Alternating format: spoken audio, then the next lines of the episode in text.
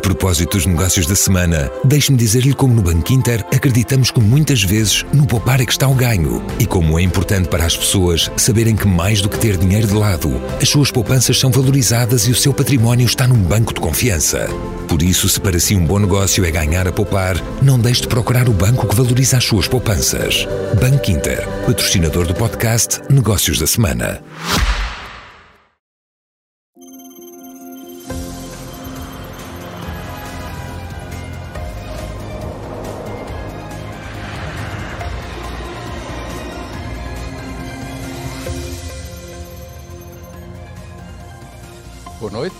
Durante anos, edição após edição, analisamos neste programa os grandes negócios da transição energética.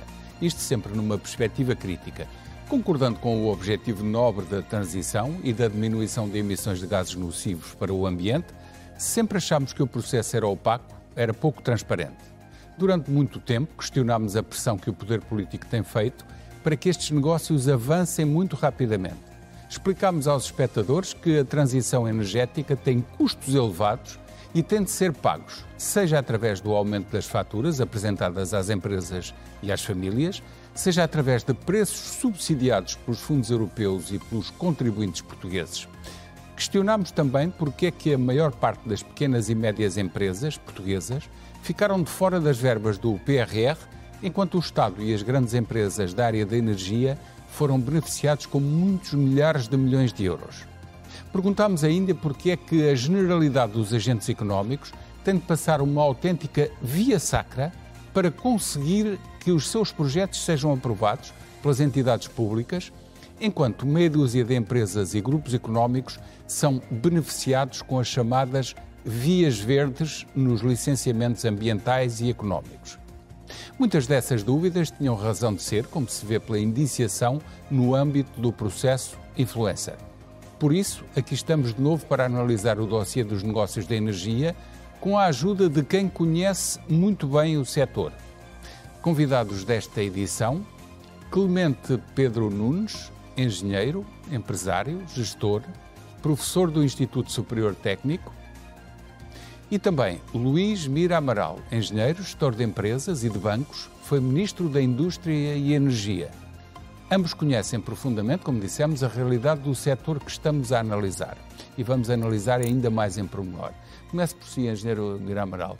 Eh, como é que viu esta indiciação por, eh, por uh, coisas tão graves como tráfico de influências e estes atropelos nos licenciamentos, as acelerações que não acontecem para as outras empresas, acontecem nestas. Bom, Como primeiro, é que viu isto tudo? Primeiro devo dizer que vejo isto com grande tristeza, porque eu gostaria é que ter um governo em democracia ser derrubado por eleições e não através de, de uma intervenção judicial.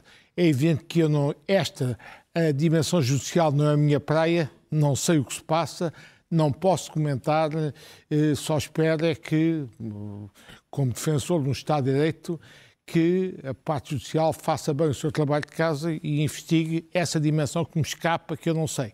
Eu posso falar da dimensão política, económica ou financeira e, e energética. Já lá vamos, mas a questão de haver indícios em negócios que nós eh, até falamos aqui muitas vezes neste estúdio, que não seriam muito bem explicados, não é Exatamente, surpreendente. Mas, há, não, a mim não me surpreende é uma coisa, que aliás já tínhamos visto no dossiê da TAP e eu até escrevi no Expresso já sobre isso. É, o, é o, a informalidade, o ad hoc, o casuístico com que estes assuntos são tratados. Eu lembro do meu tempo de governo, quando nós negociámos a Alta Europa, constituímos uma task force sob a coordenação do ICEP com, com elementos de cada um dos ministérios e eles que. Mas era, está... tinha uma estrutura orgânica e era nomeado oficialmente. E era essa equipa que negociava com os negociadores da, da Ford da Volkswagen. Não andávamos nós, ministros de Estado de Estado, em intervenções casuísticas, dizer rasca daqui, alivia dali, resolve este problema. A, a história do centro de dados, para mim, é um caso evidente da informalidade, o ad hoc. Primeiro, promete-se essas coisas faz um show-off, que é a grande preocupação logo, fazer o show-off.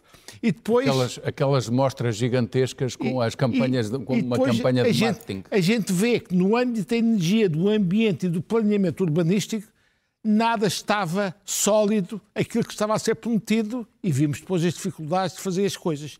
Isto, para mim, já vinha, já tinha visto no dossiê TAP com Pedro Nuno Santos e vejo no governo coordenado pelo Primeiro-Ministro António Costa. Portanto, vejo nesse aspecto. O Ministro João Galamba muito ligado a estas bem, questões. Mas devo dizer que vejo nesse aspecto que uh, o Primeiro-Ministro António Costa e, Nuno, e, e, e o, Nuno, o, o, Pedro Nuno Santos, no informalismo, no ad hoc com que gerem estes assuntos, se calhar não são muito diferentes. Sobre o Galamba, eu já o disse várias vezes em entrevistas, eu sempre achei que aquele senhor não tinha condições de bom senso e de equilíbrio para ser membro do governo, sequer, nem sequer secretário de Estado, quanto mais ministro. E, portanto, acho que o primeiro-ministro Costa assumiu um risco tremendo, primeiro pô-lo no governo como secretário de Estado e depois pô-lo como ministro. E aí devo dizer... Teve muito tempo. E aí, Teve, não, e devo dizer, governos. eu tive uma agradável surpresa no início do, dos governos de António Costa, quando vi na energia Jorge Seguro Sanches, com atitude rigorosa e séria, no fundo, tentando fazer aquilo que Henrique Gomes tentou fazer no governo PSD.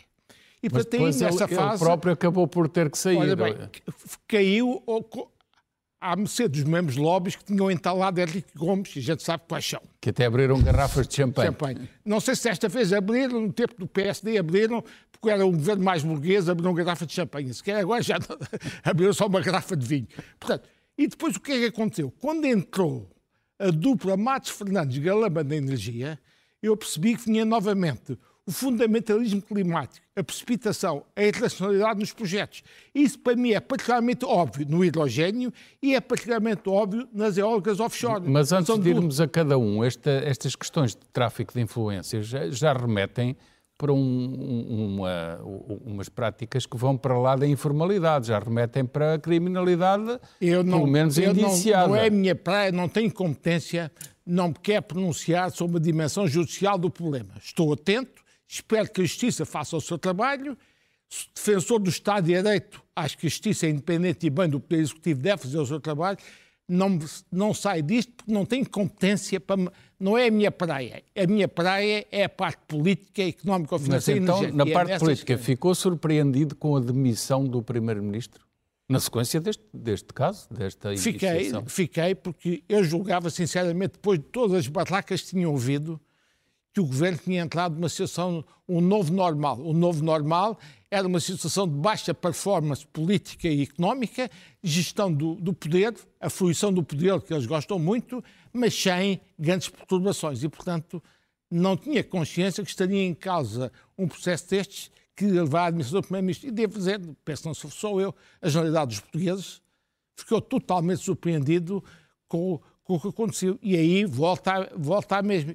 Eu gostaria que este governo, que eu não, não sou adepto, como todos sabem, fosse substituído num processo normal. Infelizmente aconteceu assim. E agora, como lhe disse, eh, eu acho que do, do ponto de vista da, da, das irracionalidades, fundamentalismos e exageros que estavam a fazer da parte energética, eu não estou surpreendido com as confusões geradas. Mas, é, mas então, só, só uma, uma, uma, questão que tem a ver até com a própria orgânica do governo. Houve tempos em que a energia estava na, na indústria ou na economia, pois, e, isso... e, bem, porque são os promotores da produção e distribuição de energia. Mas este, este, este Primeiro-Ministro fez questão sempre Bom, mas... de juntar o ambiente e a energia na mas, mesma tutela. Sejamos honestos, já tinha acontecido esse, esse erro de crasso com Passos Coelho, quando com Jorge Moeida Silva levou a energia. E, portanto, para mim, o significado é simples. Quando a energia está na economia, a energia é reconhecida pelo poder político como uma ferramenta de competitividade essencial à economia portuguesa. Quando a energia é passada para o ambiente, passa a, não, deixa de haver política energética, deixa de haver preocupações de competitividade empresarial, a energia passa a ser um subproduto de uma política climática comandada por Bruxelas, em que nós alinhamos como bons alunos europeus, os melhores até, com total fundamentalismo. Isto é, uh, contribuindo a, para aumentar preços e prejudicando famílias Não, e é empresas. Quando isto passa para o ambiente, deixa de haver preocupações de competitividade e a energia Portanto, deixa de ser um fator essencial para a competitividade das empresas, passa a ser um terrível subcusto para a economia quer, como temos visto. Quer-se que seja tudo verde, independentemente do preço a que as pessoas têm de pagar. Repare, o que tem visto no discurso sobre a energia, o meu amigo não ouve falar de preços, de competitividade se há mercado. Falamos o nós? O meu amigo, pois, o meu amigo ouve apenas falar de uma redução obsessiva de CO2 num país que emite 0,11% do CO2 mundial, faz parte de um bloco económico que só emite 7% do CO2 mundial. E o problema é este: é por mais que a gente reduza as emissões de CO2, isto é completamente ultrapassado pelos países como a China, a Indonésia, a Índia, até o próximo Estados Unidos, que emitem muito mais do que nós. E o Bloco Ocidental tem feito um trabalho de casa notável, a redução das emissões de CO2, mas isso é rapidamente ultrapassado pelos novos países emergentes que estão a emitir muito mais. E sabe o que é que eles dizem? Para terminar. Tem o, não tem o argumento que eu até percebo. Vocês cresceram, são essas preocupações.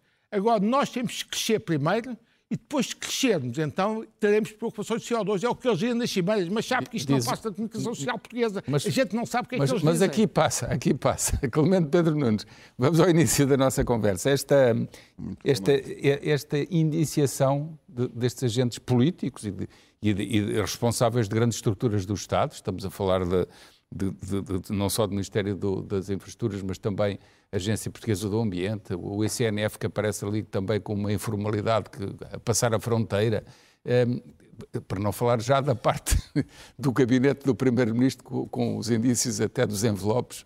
Curiosamente há uma, uma referência em jeito de anedota que é quem fazia a limpeza do gabinete passou um Era teste incrível de, de, honestidade por estar ali à disposição. Enfim, passando a, a, o aspecto da, da, brincadeira, isto é tudo muito sério para o regime, certo? Isto é, isto é de facto muito sério. Eh, eh, como dizia o engenheiro Mira Amaral, uh, boa noite a todos, os espectadores estão em casa. Isto, de facto, para se gerir uma economia, tem que se ter bases de conhecimentos tecnológicos, seriedade, racionalidade económica e preocupações ambientais no quadro das verdadeiras preocupações em sentido lato. Eh, a situação do sistema elétrico é talvez aquela onde, onde o problema é mais grave. E é mais grave desde que eh, no governo Sócrates se optou pelas tais tarifas políticas com reserva de mercado, que se chama na sigla das FIT, das Feed-in Tariffs, Portanto, que garante. Muito bem que, pagas e que entram sempre no sistema. E que entram no sistema ultrapassando todos os outros. Isto está na origem da criação, logo a seguir, da dívida tarifária, que é uma dívida que está a cargo dos consumidores quando a, quando a ERS detectou que os preços necessários para suportar este sistema, porque repare, está-se a basear um sistema que tem que ser por natureza estável, a produção de eletricidade tem que ser permanente, ainda por cima numa economia digitalizada em que a produção não pode não, nem, nem sequer ter perturbações, quanto mais interrupções, e, portanto, criou-se uma situação extremamente grave. Que, e, e, e, essas tarifas foram feitas para que quem nelas investisse ganhasse dinheiro. Sendo que o ónus, o custo de garantir a estabilidade do sistema, ou seja, os backups, a armazenagem quando há, quando há mais, ter que ir a correr, evitar os apagões, esse custo passou todo para os consumidores.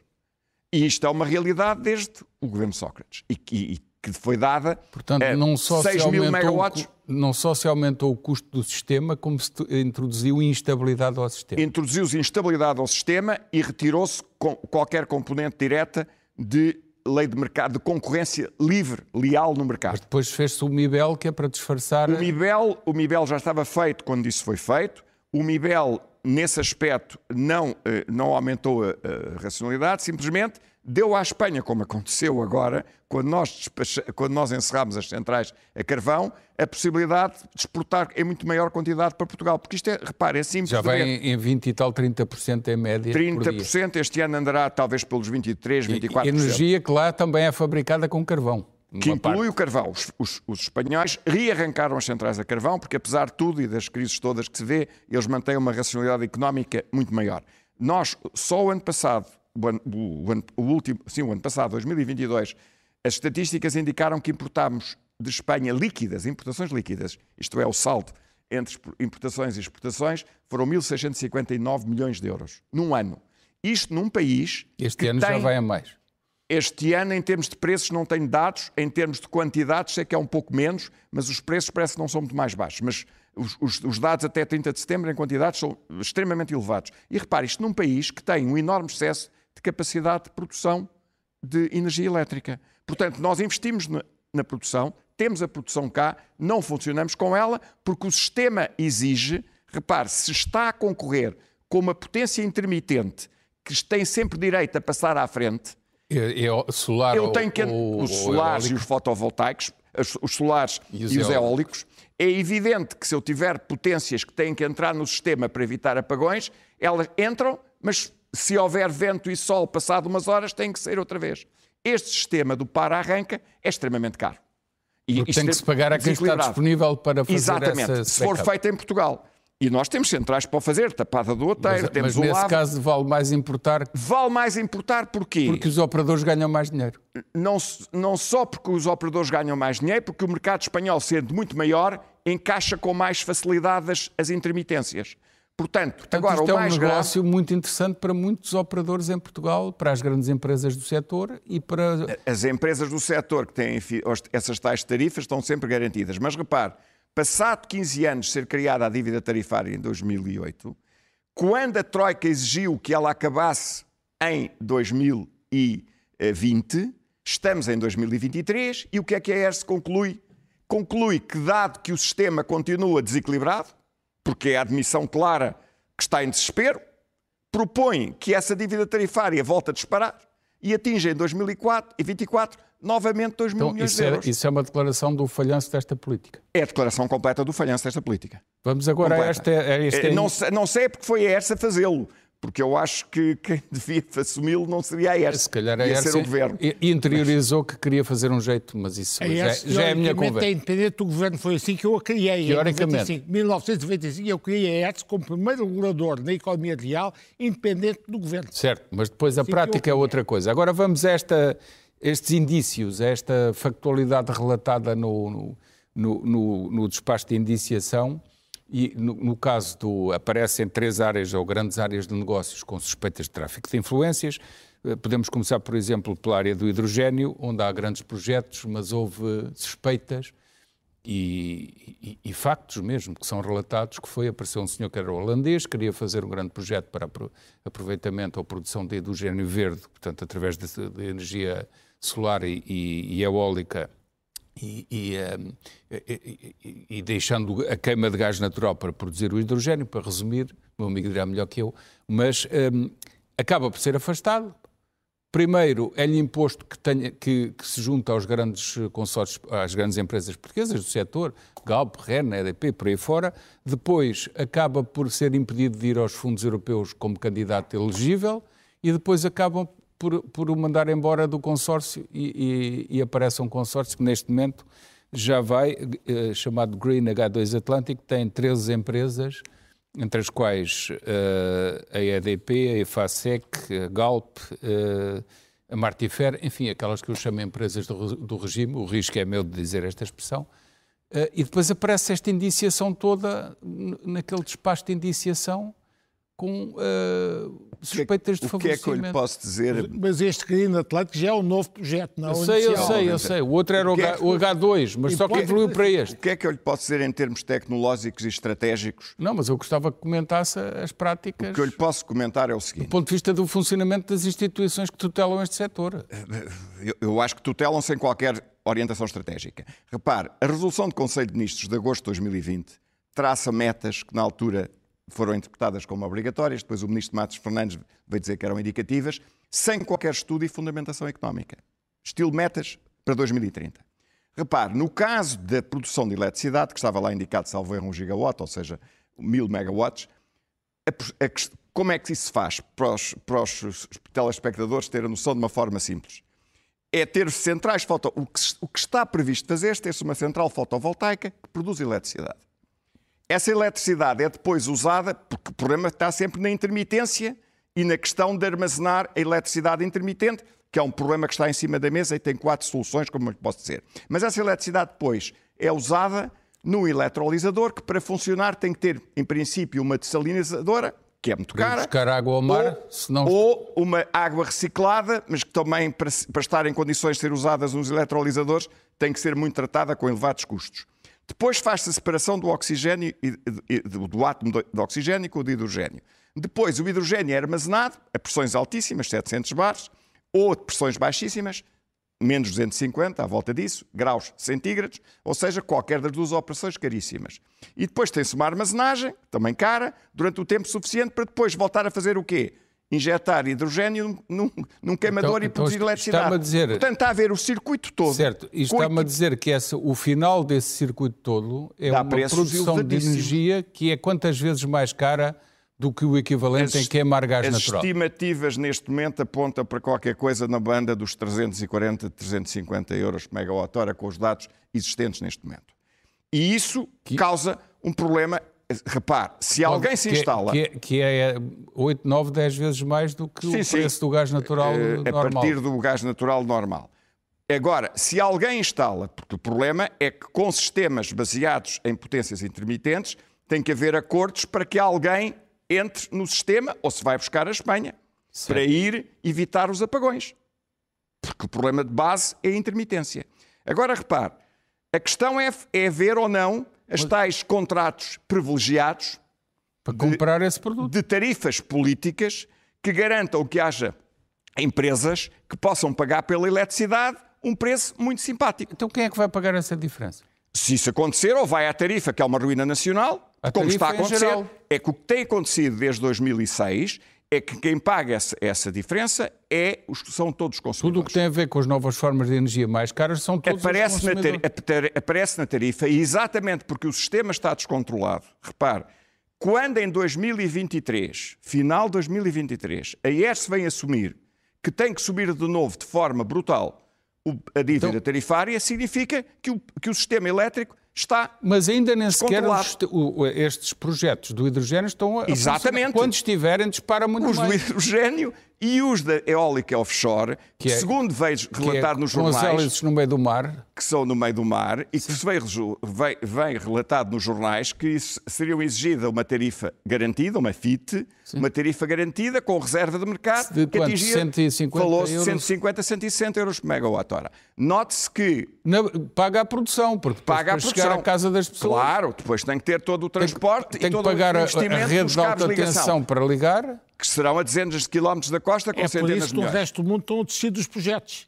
que aterraram em Portugal. Estão a desistir. E o Reino. Unido, o Reino Unido o projeto ficou deserto. Então, mas espera aí, mas o Primeiro-Ministro e o Ministro eh, e o eh, ex-Secretário de Estado da Energia e, e, eh, até agora o Ministro das Infraestruturas e o atual Ministro do Ambiente e da Energia não explicam isto aos portugueses assim. Não, porque- infelizmente não. O, o ministro do, o Ministro do Ambiente disse uma coisa no outro dia que eu achei sensata, não sei se foi num programa consigo ou numa entrevista, que disse que era necessário ter centrais de gás natural até 2040. Mas Sim, sim, chamo a atenção comigo, por uma foi coisa. comigo. Foi a primeira Chama- vez que se falou nisso. Exatamente. Chama a atenção por uma coisa.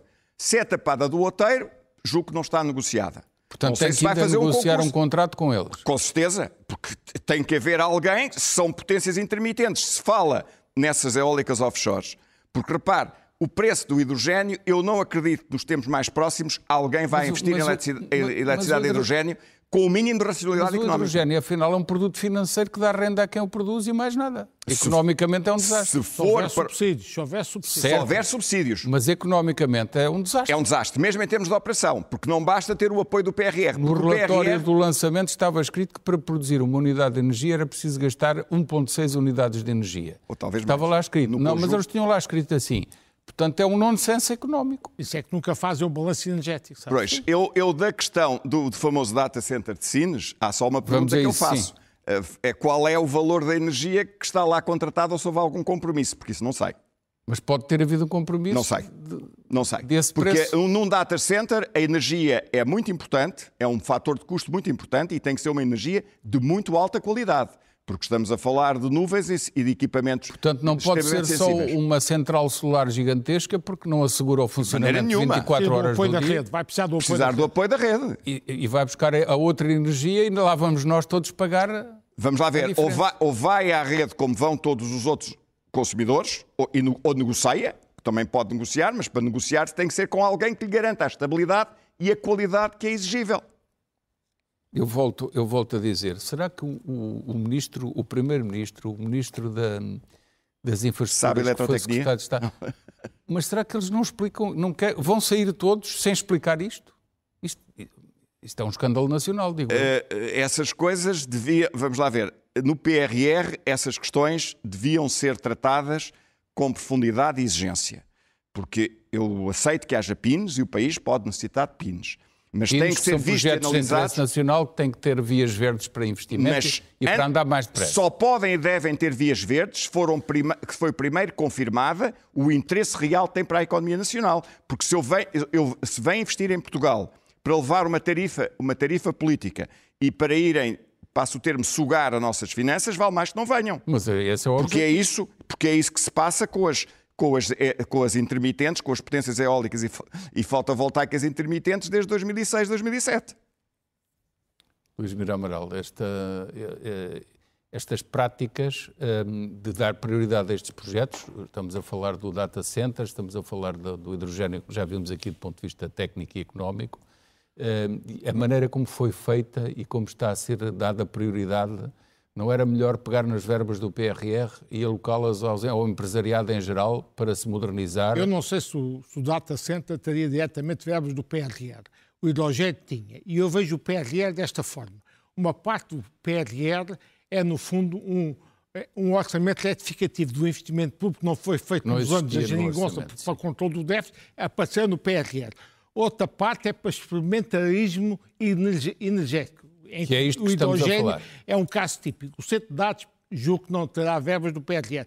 E depois há uma parcela pequena que vai parar às empresas e, e- e não são às PMEs, são as maiores empresas que estão nas rendas mobilizadoras. Portanto, o PRR, para mim. E o resto vai para o é já, Estado diretamente. É já, é já claramente uma oportunidade perdida para a economia portuguesa. Mas permita-me vir mais atrás e dizer: eu, quando vejo um Primeiro-Ministro vir justificar que a burocracia, os, eh, as dificuldades de funcionamento do Estado justificam esta abordagem casuística, voluntarista dos ministros, mas eu fico espantado. Está lá há oito anos, não resolveu nada. Mas foi ele que criou a maior parte dessa regra? Não, porque, aliás, eh, a gente sabe dos livros, quanto maior a intervenção do Estado, maiores dificuldades se cria. Portanto, o governo socialista tem forte intervenção do Estado na economia, portanto, cria mais dificuldades ao funcionamento da economia. Portanto, um senhor que Só, só em anos- orçamento de Estado, as taxas e os, e os emolumentos e as cobranças que fazem, Mas ouça- é, só isso agrava Mas muito ouça, mais o que eu e me choca é que ao fim de oito anos vem em nome do investimento estrangeiro dizer que é preciso ter proce- procedimentos que agilizem porque o Estado é burocrático, pesado e ineficiente. Mas só teve lá oito anos, o que é que fez? E depois vem fazê-lo por causa do investimento estrangeiro. Até ele esquece os empresários portugueses. Os empresários portugueses, que são vítimas da burocracia asfixiante, das verbas dos fundos comunitários não chegarem às empresas, chegarem tarde e a más horas, são esquecidos. O senhor só teve preocupação com o investimento direto estrangeiro. Esqueceu os empresários portugueses. E dou-lhe um exemplo. Na Auto Europa, o que é que nós fizemos? Apoiámos uma grande empresa, na altura alemã e americana, que era a Volkswagen e, a Ford? mas, ao mesmo tempo, eu não me esqueci das PMEs portuguesas e criei imediatamente o Gabinete de Apoio à Participação da Justiça Nacional do Ministério para apoiar todas as PMEs de indústria de componentes que iam fornecer à Auto Europa e depois trabalhavam para o mundo de Depois de- componentes. deram a E- criação de e dezenas de empresas. Foram mais de 35 empresas que foram criadas imediatamente. Isto deu um cluster exportador que já anda nos 13 mil milhões de euros. Portanto, isto é, é, é fazer política, se quiser, até social-democrata, que nós apoiamos uma grande empresa que vai possibilitar alavancar empresas portuguesas e depois nós vamos apoiar as empresas portuguesas para entrar nesse pipeline. É uma locomotiva que leva as outras atrás. E há uma coisa, devo dizer, isto, da dimensão política que nos choca. Quando a gente vê esta promiscuidade, este facilitismo, esta informalidade entre estes senhores dos grandes projetos e o governo, as pessoas não têm consciência o quão isto é desmoralizante para as PMEs, que lutam todos os dias, levam uma vida difícil e depois vêm uns senhores lá em cima, numas jogadas. Você viu isto auto- na negociação da Auto Europa? Não viu? Viu um grupo de trabalho. Mas curiosamente formou, o Primeiro-Ministro anunciou o data center como se fosse uma nova auto- auto-Europa. Não, mas parou aí nisso? devo dizer o seguinte: o data center, se isto corresse bem, eram 3,5 mil milhões de euros, criava 1.200 postos de trabalho. A Auto Europa custou, custou foi um investimento de 400 milhões de contos, que daria 2 mil milhões de euros agora, portanto era menor aquele, mas Isso criou sem 5 a mil correção postos. financeira. Desculpe. Seria mais com a correção financeira. Seria por aí. À da- na altura foram mil 400 milhões de contos. Certo. A, a valores agora 2 2 mil, mas isso é linear. Falta-lhe a correção punha, financeira. correção, punha 3 mil milhões. Sim. Conheço que era um bocadinho inferior ao, ao do Data Center, mas criava 5 mil postos de trabalho. Qual é a vantagem que a indústria como a Auto Europa tem um projeto desse industrial? seja um projeto de montagem e fabricação de veículos. É cria, uma, cria postos de trabalho qualificados, coisa que estes modernos data centers e digital não criam. Portanto, Sim, que na verdade concedo, são exportações de serviços. Eu concedo que este projeto do data center, se corresse bem, até podia ser um investimento ligeiramente superior à Europa. Mas em termos de empregos, como compreende, é muito inferior temos, à alta Europa. Temos que terminar, digamos só uma coisa. Tem esperança de que o novo governo mude uh, as práticas e a própria política e a orientação estratégica é, é nesse... do setor do ambiente e da energia é e acabe com estes negócios? Eu, como cidadão, é nesse sentido que eu vou votar, para que isso acabe. Mas devo-te dizer uma coisa: vocês citam ali três casos, e há um, devo dizer, há ali uma injustiça no caso do lítio. Deixe-me explicar num minuto porque é que o lítio é importante para o país. Para Aliás, você já fez, já fez um texto excelente que era um ambientalista simplório, você se lembra-se que você dizia querem um carro elétrico, mas não querem um lítio. O, o, texto não, não era meu, eu apenas Está bem, li... mas eu leu. Então, você dizia, então querem o carro elétrico, não querem... Era de um o que colega é da visão, sim. Nós temos uma indústria portuguesa classe automóvel que vai sofrer a transformação também dos veículos de combustão interna para os veículos elétricos. E dos veículos elétricos, as componentes são mais fáceis que nos veículos de combustão interna, mas há uma componente tramada, que é as baterias, que são pesadas e viajam mal. Portanto, convinha a gente, para defender o nosso classe automóvel, ter uma fileira em Portugal, começando no lítio, fazendo a refinação mas, do lítio e, e as estamos, baterias. Estamos de acordo, mas com aquelas práticas que lá vêm descritas, Desculpe, dão cabo de tudo. A injustiça. Eu não conheço o caso de Montalé, conheço o caso de Boticas, o caso da Savaná. A Savaná é uma empresa mineira australiana que está cotada na Bolsa em Londres. Portanto, não é certo. coisa de vão de escada. E veio a Portugal, o governo disse, sim senhor, estamos interessados que vocês explorem lítio. Eles fizeram, pagaram a concessão, estão com um projeto sério, têm visto, têm tido um trabalho profundo com a, a Agência Portuguesa do Ambiente, conseguiram ter a aprovação condicionada do estudo de impacto ambiental, o investimento é da hora de 250 milhões de dólares. Sabe quanto é que eles iam investir em infraestruturas no Conselho de Boticas? Cerca de 100 milhões de euros. E depois sabe quanto é que este projeto dava de aumento de receita fiscal a Boticas? Uma duplicação, com 200 postos de trabalho diretos e 2 mil postos de trabalho direto. É inteiramente mas, injusto. Mas ninguém levantou aqui a questão uma empresa de não ser importante o está cotada na Bolsa em Londres, como a Savaná, no pacote de suspeições. Eu conheço o caso e posso dizer com toda a transparência, eu fui consultado, a Savaná pediu-me para eu os apoiar no desenvolvimento de um projeto que satisfizesse os interesses locais e regionais. Já, e é nesse sentido que, que, eu já defendi este projeto na, na imprensa. Não estou a dizer nada novo. Certo, certo. As práticas que lá vão, vêm descritas é que são questionáveis, não é o objetivo. Como? As práticas que lá vêm Não, mas aqui no caso da Savaná não houve é práticas outra, nenhumas. É, é, na outra. Desculpa. Há duas, há duas. Há a Savaná tem feito tudo by the book, tudo legalmente. já, uma empresa cotada Já disse e já está registado. Não, pelo menos para, não fundamos para, para, para que se mude este paradigma, eh, o novo governo tem que definir uma nova política. Eh, Eu acho desde que é logo a estratégia até às práticas. fundamental. Na parte, na parte da, da produção de eletricidade, que é a mais complicada que está em cima da mesa, porque exige, pela, pela dimensão dos investimentos, e, pelo, e pelas características da eletricidade que não se pode armazenar diretamente, exige bastante cuidado, tem que se planear. E não há, não há um estudo, como disse o, o engenheiro Amaral, as decisões casuísticas de voluntarismo, com todas essas informalidades que foram bem reveladas neste processo, são um desastre. Mas, tem que haver um estudo estruturado sobre mas a parte, esse é vou problema. dizer, as alternativas para armazenar a intermitência certo. incluem quatro.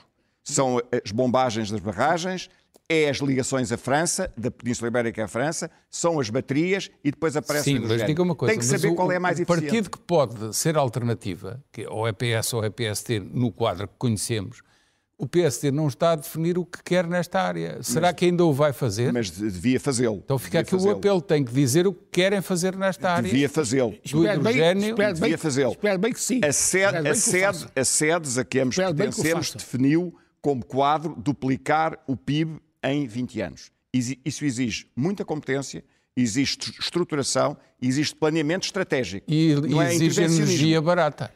Que é para coisa ter, que não está a ser se ter energia barata, para se ter energia barata tem que se planear e programar e, e escolher as melhores opções. Deixa-me só dizer uma coisa, é que aquilo que Já a escreveu, que nós escrevemos nas sedas, Deus queira que o PSD e a Iniciativa Liberal vão ler aquilo e se apoiem lá está escrito. Mas eles têm andado muito aliados destas matérias, meus senhores. terminou o tempo, é pena, foi serviço público, passou muito rápido e eu peço só para mostrar aqui aos nossos espectadores eh, duas ou três eh, sugestões de leitura. Morte e Democracia, de José Gil, filósofo, da Relógio d'Água, um livro seguramente interessante para ler nos tempos que correm. De Helena Sacadura Cabral, Pensar, Olhar, Viver, somos nós que escolhemos o nosso destino, faça parte do presente, uh, faça do presente a sua alegria é do Clube do Autor. Não há missões impossíveis, a verdadeira história das operações mais arriscadas das forças especiais israelitas. Peço à nossa realização que acelere um bocadinho porque uh, já estou mais adiantado em relação às capas. Depois de Helena Merriman, Túnel 29, Amor, Espionagem e Traição na Extraordinária Fuga sob o Muro de Berlim. É da editorial Presença, cá está no ecrã da editorial Presença, como disse. E por último, Millennium 07, a rapariga das Nas Garras da Águia, de Karen Smirnoff. Eh, é um livro da Dom Quixote, é uma saga que muitos autores, que muitos leitores eh, mais novos têm andado a seguir com muito interesse. Meus senhores, obrigado pela vossa atenção. Até quarta-feira. Tenham uma boa semana.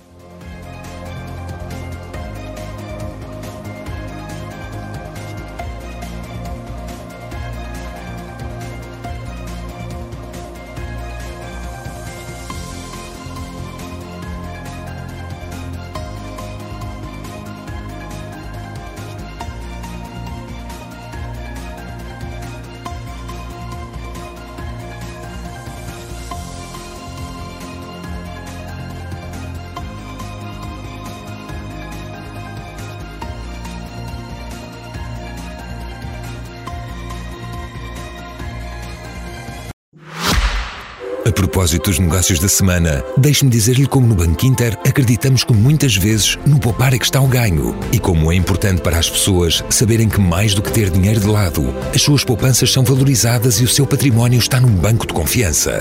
Por isso, se para si um bom negócio é ganhar a poupar, não deixe de procurar o banco que valoriza as suas poupanças. Banco Inter, patrocinador do podcast Negócios da Semana.